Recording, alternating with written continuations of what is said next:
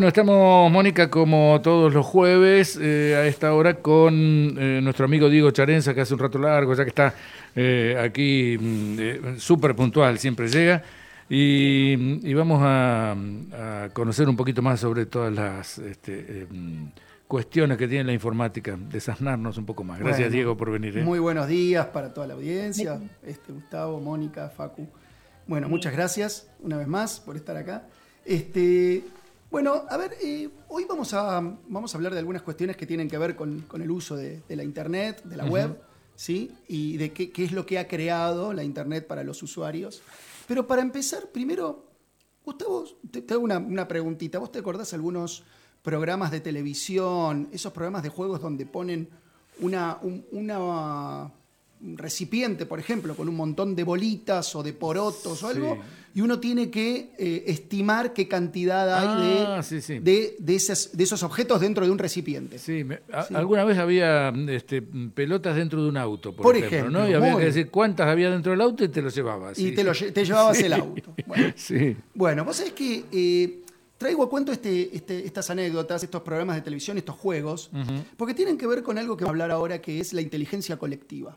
Porque la Internet, la web, ha permitido que eh, este fenómeno de inteligencia colectiva se propague en todo el mundo y que exista algo que eh, hasta antes de que existiera la interconexión entre los seres humanos a partir de los recursos digitales, no existía antes. O, sea, o, existía, pero era como mucho más pequeño, digo, ¿no? Más reducida la inteligencia colectiva.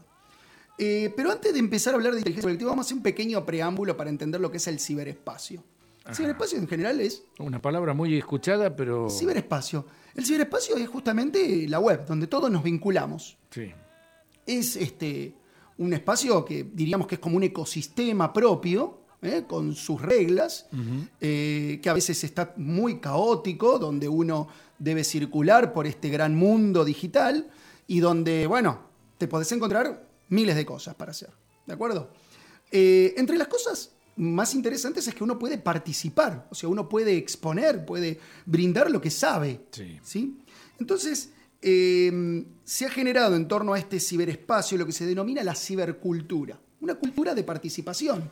O sea, nosotros hemos cambiado la sociedad, nuestra forma de ser, nuestra forma de actuar, nuestra forma de vincularnos, gracias a que existe este, este ciberespacio y este lugar digital, diríamos, un lugar virtual, donde nos vinculamos entre los seres humanos y, bueno, este, exponemos nuestra vida, nuestros saberes, lo que nos gusta. A, veces en demasía. En demasía, otros no tanto, bueno, cada uno como le parece. Eh, en este espacio cibernáutico se empiezan a generar como, uno no lo se empiezan a generar como burbujas de intereses, que le dan un poquitito de orden a este caos, este ambiente caótico digital. ¿Cómo es esto de burbujas de intereses? Y claro, por ejemplo, yo en mi red social, Facebook, por ¿no? Las personas con las que me vinculo en general son las personas con las que tengo los mismos intereses o me, digo, o me, vincula a algo particular, por ejemplo, un familiar que por ahí no trabaja de lo mismo que yo, pero tengo, o es un amigo mío, un compañero de la primaria y de la secundaria, algo me ha vinculado en algún momento en la vida real, o lo conocí en la virtualidad a partir de algún interés en común. Es muy raro que dos personas que tengan intereses total y absolutamente diferentes, que van por vías distintas, que no tienen nada que ver, terminen siendo vinculados. Es muy extraño, pero bueno, puede pasar, ¿no? Pero en general las personas que se tiene que haber algo que los una que los una y aparte porque el mismo Facebook o cualquier otra red social sus algoritmos hablando de todo esto que venimos charlando hace rato justamente lo que hacen es eso es determinar una mía, una identidad de usuario y vincularlo con otra persona que en su entidad tenga ¿Por qué? Y porque le va a gustar con Mengano porque tiene algo en común y van a poder interactuar entre ellos. Había en Facebook eh, eh ¿no? que te, pedían. Ahora hay sugerencias de amistad. El mismo Facebook te sugiere. Y esas eh, sugerencias están basadas en características propias de los. Mira, por ejemplo, nosotros no nos conocemos. Ponemos en un asado de amigos juntos, vos tenías tu celular con el, el, GPS abierto y por supuesto con tus redes sociales conectadas en ese momento, abiertas, y yo también. ¿sí? Y en ese momento eh, un tercero saca una foto donde eh, en ese asado aparecemos los dos y eh, solo por el dato de geoposicionamiento que estuvimos juntos durante una determinada cantidad de tiempo en un mismo lugar, y alguien sacó una foto, esa foto fuimos etiquetados los dos, ya automáticamente el algoritmo nos va a pedir, no, nos va a sugerir a vos que yo sea tu amistad y a mí que vos seas mi amistad. ¿Sí? O sea, nos va a sugerir. Claro, pero antes el pedido, digo, era personal. Yo te pedía la amistad o a mí. Hoy, pero, hoy hay pero hoy sugerencias. es Facebook el que te sugiere que te hagas amigo de tal o cual Sí, persona, sí, sí, ¿no? sí. O sea, porque hemos compartido ese momento ahí. Después hay otros intereses. Por ejemplo, a mí me gusta el, el rock eh, y sigo una banda de rock y vos también, entonces Claro. nos va a tratar de vincular. O yo me dedico a la educación y vos sos docente de lo que sea, nos va a tratar Sí, de sí, sí, sí, vincular. ¿sí? Eh, si yo empiezo a publicar ahora que tengo una columna en Radio Identia, qué sé yo, y hay otra persona que está vinculada a la red, nos va a tratar de vincular Claro, también. claro. Entonces empiezan a generar burbujas. Como, imaginemos burbujas eh, en medio de un océano, de, de- de una- un, este, un caos de cosas, se empiezan a, a- a formar como burbujas que empiezan a vincular a personas que tienen intereses similares. Sí. ¿sí? Bien, en esas burbujas se empieza a generar y, y- y se interactúa a partir de reglas propias, de, este, de- de participaciones individuales, pero que tienen que ver con los saberes de cada uno. Eh, en, en este, en esta interacción que se va dando entre las personas, hay una gran cantidad de sociólogos, filósofos que empiezan a estudiar a ver qué ocurre en estos lugares, ¿no? Porque se empiezan a generar definiciones, se empiezan a definir conceptos, se empiezan a. Este, más si uno lo utiliza con fines, por ejemplo, profesionales, donde el vínculo es a partir de una determinada característica que tiene que ver con lo profesional, qué sé yo, porque somos ingenieros civiles, porque partir de cuestiones que tienen ingeniería. Entonces, se empiezan a integrar datos de ese estilo, ¿no? Eh, hay, por ejemplo, un, sociólogo, un filósofo francés, Jean Lévy, que define el concepto de inteligencia colectiva, ¿no? Es donde nos empezamos a meter en la inteligencia colectiva. Eh, nadie conoce todo. Se, se basa en esta premisa, que es una premisa también eh, que va basada en ellos de fuera, ¿no? esto de que nadie sabe todo, todos sabemos algo y por eso sabemos siempre. Bueno, él como que lo transforma y lo aplica a algo que dice, dice, nadie conoce todo, pero todos conocen algo, y dado que todos somos diferentes, ese algo que cada uno conoce es diferente también. Entonces, pensemos a la- al ciberespacio, a la Internet, como un gran cerebro donde cada uno de nosotros es una neurona. Y donde interactuamos entre nosotros para generar una inteligencia que es superior a cualquiera de nosotros, Claro. porque está por encima, pero que solamente distribuida esa inteligencia, no está concentrada en ninguna, sino que está distribuida entre todos los usuarios. ¿sí? Sí. Voy a, a- a comentar una anécdota de dónde proviene esta idea de inteligencia esto que habíamos mencionado al inicio, eh, cuando comenzamos a hablar sobre el tema de estimar cantidades de objetos, ¿no? Francis Dalton, eh, perdón, Francis Galton con G. Francis Galton eh, era un antropólogo, este, eh, filósofo también, científico.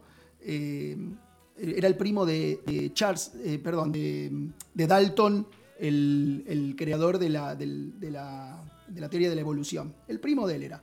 Este se llamaba Francis Galton con G. A mediados del siglo XIX empieza a investigar justamente esto de que cuando la gente estima eh, muchas personas estimando algo, se puede llegar a acercarse cada vez más a la realidad. Qué, eh, sorprendente esto. Fíjense lo que hizo. Había una vaca que estaba subastándose en un mercado de ganado bovino. Entonces él empezó a preguntarle a la gente cuánto creían que pesaba la vaca. ¿Sí? Entonces algunos decían, no sé, 500 kilos, otros decían 540, otros decían 720, otros decía 83, no sé, tiraban datos Sí, sí, sí, muy sí. disímiles, algunos se acercaban más a la realidad, otros estaban pero totalmente distantes. Cuando él hizo el promedio, es decir, sumó todos los datos y los dividió por la cantidad de personas que habían opinado, el error le dio de menos del 2%. Es decir, que cuando muchas personas opinan sobre algo, tenemos grandes probabilidades de, eh, De de- llegar de- al- de llegar al- al resultado real. Sí, ¿Sí? sí, sí, sí. Este mismo experimento lo hizo, por ejemplo, Diego Golombek, el divulgador científico, que bueno, actualmente es el director del INET y, y, este, conocido científico eh, argentino. Lo hizo también en una escuela, por ejemplo, ¿no? Juntó a todos los chicos de una escuela, puso pelotitas de pelotero, esas de plástico Sí, sí. de colores, adentro de un de una este, Un recipiente. de un recipiente, sí, era como una, una red. Y le dijo a los chicos que estimaran, había más de 200 chicos ahí. y también obtuvo menos del 2% de, del error. ¿sí? Ahora, llevemos eso al ciberespacio. ¿Qué pasa si muchas personas opinamos sobre algo y ahora podemos opinar muchas personas sobre algo? Porque el ciberespacio nos permite esto, ¿no? La democratización de las voces. De que todos podemos opinar y podemos decir algo y en volumen enorme. Porque puede estar opinando el que está en Alemania, en Tailandia, en Argentina y en, no sé, en, Honduras. Entonces, digo, todos podemos opinar sobre un tema. Todos empezamos a opinar y a, conceptualizar, por ejemplo, un hecho histórico. ¿Qué pasó en la Revolución Francesa? Muchos historiadores van a participar, ¿sí? Eh, que conocen sobre el tema, sobre un hecho puntual, qué sé yo, la toma de la Bastilla, lo que quiera, un tema cualquiera, este, y empezamos a opinar sobre eso, utilizando documentación bibliográfica. Eh, Ahora, cuando se opina de algún, de algún hecho este, contemporáneo, de, algo que, está pasando ahora, eh, y, mm, se opina sobre determinado eh, no sé, determinada mm, eh, cuestión que el gobierno mm, sacó adelante, eh, alguna medida que tomó. Si tomamos en cuenta esto, lo que diga la mayoría será que si la medida está acertada o no, si es buena o no. Voy a comentar Porque eso. Porque ahí, ahí, ahí, entra en juego otra cuestión que son los trolls, ¿no, Mónica? Sesgos. ¿Eh? Que, Sesgos. Si hay, si hay un tipo que te manda 8.000 a nombre de 8.000 personas. Eh. Muy de acuerdo, muy de acuerdo con lo que dices. Ahora voy a comentar un poquito sobre ese tema también, porque no solamente está cómo funciona la cantidad de las opiniones, sino también qué están mirando las personas. Porque si yo a la vaca te la tapo y te muestro la mitad de la vaca, si, si Galton hubiese mostrado la mitad de la vaca, va a ser más difícil estimar. Si yo del tarro de pelotitas te muestro solamente un pedacito y no te muestro todo, y ahí es donde juegan mucho los medios. ¿Se entiende? Sí. Ahí está la cuestión. Entonces, yo te cuento en términos técnicos cómo funciona, después vamos a ver en términos sociales cómo hay formas de intervenir, por eso que se generan sesgos para que la opinión de la mayoría no sea, eh, o mejor dicho, sea eh, eh, entornada hacia un lugar donde algunas personas tengan intereses también, ¿no? Eso es lo digo, eso es lo peligroso, eso es la, desventaja muchas veces. Porque, digo, esto tiene ventajas, la democratización está buena. ¿no? Horizontalizar las opiniones está excelente. Pero cuando hay manipulaciones, ahí ya no está tan bueno, ¿no? Y la escucho a Mónica que, que asiente, porque yo sé que opinamos muy parecido en esta cuestión. Este, bueno, entonces la cuestión es, eh, ¿hay forma de poder formar, eh, encontrar burbujas, este, que estas burbujas se formalicen en algún lugar?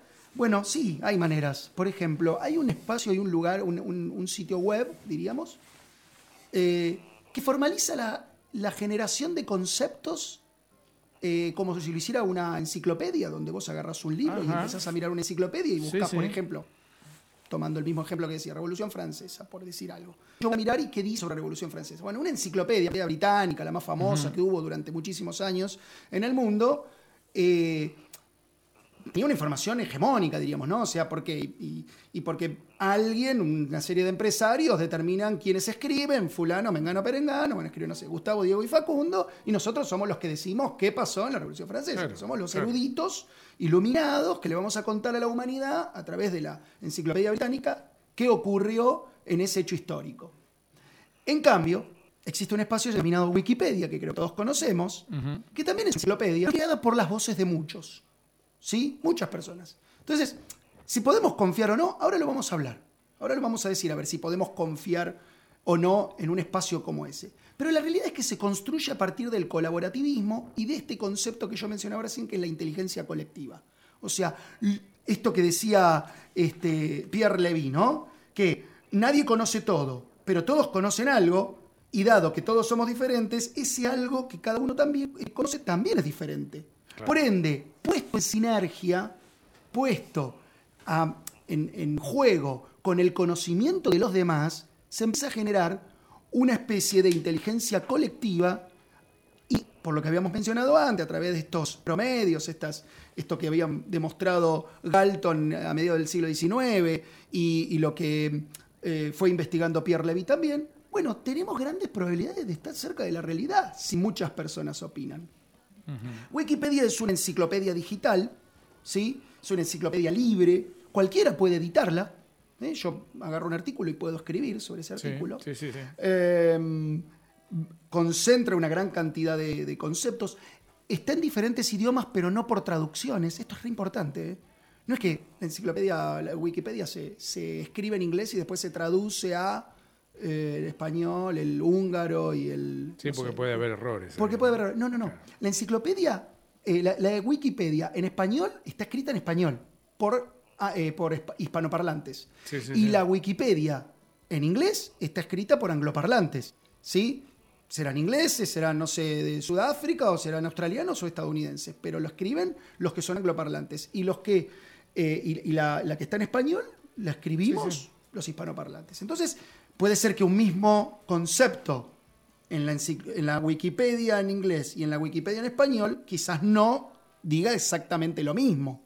No estén diciendo lo mismo. Y acá vamos a, a contar algunas anécdotas también. O, o por lo menos dejar el interrogante abierto. Me gusta la idea de dejar un interrogante para que eh, el que esté interesado vaya e investigue y busque y mire, ¿no? Bueno, la cuestión es que un espacio interesante que ordena estas burbujas de conocimiento, estas burbujas de intereses, es la Wikipedia. ¿no? Las personas pueden vincularse ahí a partir de sus conocimientos y generar eh, artículos ¿sí? que hablarán de determinados temas. Eh, ahora voy a contarles un poquito algu- algunas cuestiones. Miren, por ejemplo, miren lo que ocurrió eh, en 2006 fue esto. En el año 2006 eh, 15 de septiembre, entre 14 y 15 de septiembre del 2006, alguien sube al artículo eh, Noche de los Lápices, ¿sí? justo en vísperas de eh, conmemorar eh, ese hecho, eh, sube un- una serie de datos eh, que decía, por ejemplo, que los chicos que habían sido secuestrados eh, en la noche de los lápices y demás habían sido eh, subversivos, que habían sido entrenados en Panamá para poner bombas en no sé dónde, una sarta de tonterías y cosas que no tenían nada que ver, pero lo suben en, y, no, y no fue eh, inocente el hecho, ¿no? Fue Claro. un atentado sobre el Sí, sí, sí, artículo. Porque fue justo en vísperas cuando en las escuelas en general los docentes están pidiendo que los chicos busquen información para hacer alguna lámina, para tener un trabajo Claro, y- práctico. y sea, lo- que ¿qué hicieron? era eso. Y encontraban eso. Y eso fue lo que se fue difundiendo. No fue inocente, fue un atentado realmente contra el artículo. En cuestión de un par de horas, eh, el- esos datos se bajaron de la Wikipedia. Fue en cuestión de horas. ¿Por qué? A ver, ¿qué, qué fue lo que ocurrió ahí? Lo que ocurrió es que el- el- todos los artículos de Wikipedia están eh, vigilados de alguna manera por personas que tienen ganas de vigilar un artículo. Entonces yo, por ejemplo, supongamos que soy un fanático de una banda, por ejemplo, de La Renga, una banda de rock. Me gusta, soy fanático, sé todo, tengo mil revistas, lo leo todo el tiempo. Entonces, por ahí no me gusta escribir. No soy de estar escribiendo, pero sí, como sé mucho, me pongo como vigilador del artículo. Entonces, cuando yo veo que alguien subió, puedo, o sea, me llega notificación, mail, me dice fulano de tal, escribió tal, no puede leerlo. Y se arma todo lo que se llama un historial y un foro de debate en torno al artículo. O sea, que no es que cualquiera va, escribe lo que se le da la gana, listo, se va y eso quedó ahí. No, hay toda una comunidad alrededor, hay toda una burbuja de conocimiento de personas alrededor de cada artículo. Y más cuando son artículos sensibles, y más cuando son artículos de actualidad, más cuando son artículos que tienen que ver con la historia más inmediata o de cuestiones políticas, sociales, culturales. ¿sí? Hay mucha gente mirando, que no todos escriben, muchos. Entonces se arman foros de discusión y todo un historial de construcción de ese artículo. ¿sí? Este, digo, eh, esto nos da cierta garantía, y lo digo Sí, entre comillas, sí. de que hay algo que está funcionando en función de la construcción de, de esos artículos, ¿no? Eh, bueno, la cuestión es que yo decía, bueno, podemos confiar, y esta es una de las cosas que nos puede hacer un poquito confiar. Ahora, de todos modos, yo les cuento un par de, de- de datos también, miren. Eh, en el año 2005, la revista Nature compartió eh, un, un informe que hicieron sobre la comparación entre Wikipedia y la Enciclopedia Británica. No sé si saben, pero la Enciclopedia Británica no existe más. Hace unos 4 o 5 años dejó, cerró sus puertas, no se publica más, Ajá. porque no pudo competir contra la gratuidad y la... Claro, claro. Este, pero en la comparación, esta revista Nature eh, encontró en, en tanto en Wikipedia, en la Wikipedia en inglés, ¿no? Como en la Enciclopedia Británica, eh, bajo cantidad de errores en ambas y muy parecidos. O sea que se tomaron distintos tipos de artículos al azar, se hicieron estudios comparativos y, este, eh, bueno, sobre ciertos parámetros de investigación, por supuesto, eh, se pudo determinar de que en realidad el nivel de errores era similar en ambos y muy bajo en los dos. ¿sí? Eh, sendas este, investigaciones se han hecho en, en otras Wikipedias en otros idiomas. Por ejemplo, una revista alemana, la revista Stern, hizo una, una evaluación similar con la Wikipedia en alemán. Y eh, la enciclopedia que se llama Brockhaus, una enciclopedia al estilo, enciclopedia británica, pero este, de Alemania. Y también le pasó lo mismo. Encontraron la misma cantidad de errores o muy similar la cantidad de errores y muy bajo en ambos, ¿no? O sea que... O sea que ahí podemos ir a lo, a, lo que decías de, la, de las las pelotitas dentro de un recipiente, ¿no? Cuanto más cantidad de gente cuanto más eh, cantidad de gente ponga datos en la Wikipedia, eh, se va purificando de alguna manera. Muy buena la palabra, está bueno esto de purificar, ¿no? De purificar el concepto, de purificar la idea. Claro. Porque podemos todos estar un poquito equivocados, pero en la suma y en la sinergia los errores se van diluyendo. Entonces hay como una idea de purificación que no se me había ocurrido y que está bueno pensarlo de ese modo, ¿no? Podés usarla, podés usarla. Gracias, gracias Gustavo, ya lo vamos a notar. La próxima clase en la universidad vamos a poner purificación de, concepto. Bueno, muy bien. Bueno, la cuestión es que, a ver, yo igualmente siempre digo lo mismo. Uno nunca se tiene que quedar con una única fuente. Me parece que la forma de confiar en una fuente de información es compararla con otras, y contrastarla. Eh, los que somos docentes, docentes en los diferentes niveles, ¿eh? ya sea, yo creo que desde la escuela primaria hay que enseñar a los chicos a tener un espíritu crítico y tener un pensamiento este, racional respecto de las fuentes de información que uno mira, que uno lee, que uno ve. ¿Sí? y contrastarlo y mirar distintas fuentes y que esas fuentes sean de diferentes orígenes también, ¿no? Eh, porque, bueno, obviamente eh, ocurre esto. Puede haber errores, no digo que Wikipedia no tenga errores, puede tenerlos, em, pero si uno es racional a la hora del manejo de la fuente de la información, creo que, y crítico principalmente, creo que va a estar haciendo algo mucho más acertado que no solamente leer la información de una fuente, sino leer la información de la fuente y a su vez siendo crítico con lo que uno percibe, ¿no? Y eso me parece que es una de, los, de las habilidades más interesantes y más importantes que podemos desarrollar en nuestros estudiantes, en los jóvenes. Que confiar de todo. Exactamente. Sí, sí, sí. Y este, porque en este mar de información que nos ofrece el ciberespacio, en este caos de información, hay muchas cosas que son ciertas, pero muchas otras que son, no son tan ciertas. ¿sí? Y, el espíritu crítico, el pensamiento crítico es lo que nosotros tenemos que promover y desarrollar como ciudadanos, porque es una de las cosas que nos va a ayudar a mover mejor en esta gran jungla de información que nos propone el ciberespacio. ¿no? Forma parte de uno de los parámetros de la cibercultura, que todavía no lo estamos desarrollando correctamente, porque nos es nuevo, porque nos es eh, algo novedoso, digo, ¿no? que no, no estamos acostumbrados a movernos en un ambiente con tanta información.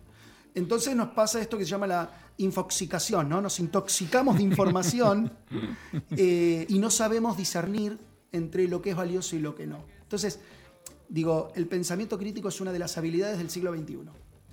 Eh, y, digo, comenzamos hablando por un lado de la inteligencia colectiva, pasamos por la Wikipedia, pero me parece que tenemos que concluir en este concepto, ¿no? El del pensamiento crítico. Bueno, este, dejo una, un interrogante, dejo abierto. Sí. Hablando de inteligencia colectiva, de Wikipedia, para que el que le interese y tenga ganas lo vaya a ver. ¿sí? Este es un trabajito que hacemos también en la, universidad eh, cuando doy mis clases de tecnología educativa. Este, pensar en esto, ¿no? Decir, bueno, a ver, si la Wikipedia en español la escriben los hispanoparlantes, si la Wikipedia en inglés la escriben los angloparlantes, ¿por qué no tomamos un concepto que sea sensible para las diferentes formas culturales de estos idiomas y lo ponemos en juego a ver qué pasa. Por ejemplo, dirá lo mismo la Wikipedia en español del concepto Islas Malvinas que la, la Wikipedia en inglés sobre Falkland Island. ¿Dirá lo mismo? Seguramente. No lo voy a contestar. Lo dejo como interrogante. Después de la pausa. Vamos a la pausa. pero, pero sí, claro, qué, interesante esto porque cada uno tiene sus razones, aunque para, para algunos las razones del otro eh, no, no, no, sean las verdaderas, pero cada uno, en el fondo, cada uno tiene sus razones, su manera de, de, de, ver cada eh, cada situación y, y seguramente habrá muchas diferencias. ¿no? Seguramente, y bueno, habría que verlo. Yo no voy a dar la respuesta porque en algún momento lo hemos mirado un poquito. Pero no doy la respuesta, pero porque me interesa que la gente también, va- eh, digo, despertar este espíritu crítico, ¿no? Este, que, que- que se vea que existen posibilidades de este estilo. Y Así esta que, cosa de, de saber que la, la información es según quién la da. sí, y, y- sí, esperar de quién es el que la dice y qué interés puede tener. Totalmente. Y vos sabés que ahora me, me hacías acordar, Mónica, que algo que, que mencionamos, que dije, bueno, ahora vamos a volver sobre eso, sobre el tema de cuando la inteligencia colectiva está sesgada, ¿no? Mm, O sea, uno sí. diría, bueno, está bien, pero che, entonces las elecciones deberían salir todas bien. Todos tendríamos que tener el gobierno que queremos, eh, que nos va a hacer bien y todo, porque las sí. elecciones no son otra cosa que una forma de representación de la inteligencia colectiva. Claro, ¿O claro, no? Claro, Y a los están todos argentinos a veces no opinando. nos va tan bien. Sí, es- están todos opinando sobre un determinado tema. De- debería haber un promedio general que, que sea el que le, le venga bien a todos. Exactamente. Ahora, ¿qué pasa si nosotros sesgamos la información? O sea, yo como decía antes, ¿no? Si Francis Galton te muestra la mitad de la vaca y no te la muestra entera. Claro. ¿Qué pasaría si eh, en el programa de televisión donde están todos los objetos dentro de un recipiente te muestro la mitad del recipiente? No te lo muestro, no te doy toda la información, o te miento, o, o te muestro una foto de otro recipiente y no el que realmente tenés que opinar. Entonces, esto es lo que va ocurriendo luego y que en la sociedad impacta fuertemente, por eso es que hay que ser crítico de la información, ¿no? Porque pasa esto, a veces no estamos viendo la totalidad de lo que, sobre lo que debemos opinar o sobre lo, te- lo que tenemos que opinar. Entonces la inteligencia co- colectiva ahí se ve alterada, se ve afectada por los sesgos propios de los intereses de algunos. ¿sí? Claro, y, y- y se pasa para el otro lado después, ¿no? Eh, la inteligencia colectiva puede ser manejada, manipulada por esos sesgos, ¿no? Cuanto Totalmente. más sesgos determinados pongan de, de- que nos lleven para determinado lugar, la inteligencia colectiva puede ir variando. Total y absolutamente. Este, la única verdad es la realidad. Es lo que nosotros vemos, es como decía algún... General Cangallo. Este, ¿cómo di- General Cangallo. Sí, eh, eh, pero aparte también tener en cuenta de que, como decía algún eh, político por allí hace un tiempo, eh, hay gente que opina mirando la televisión y hay gente que opina mirando su heladera. ¿Sí?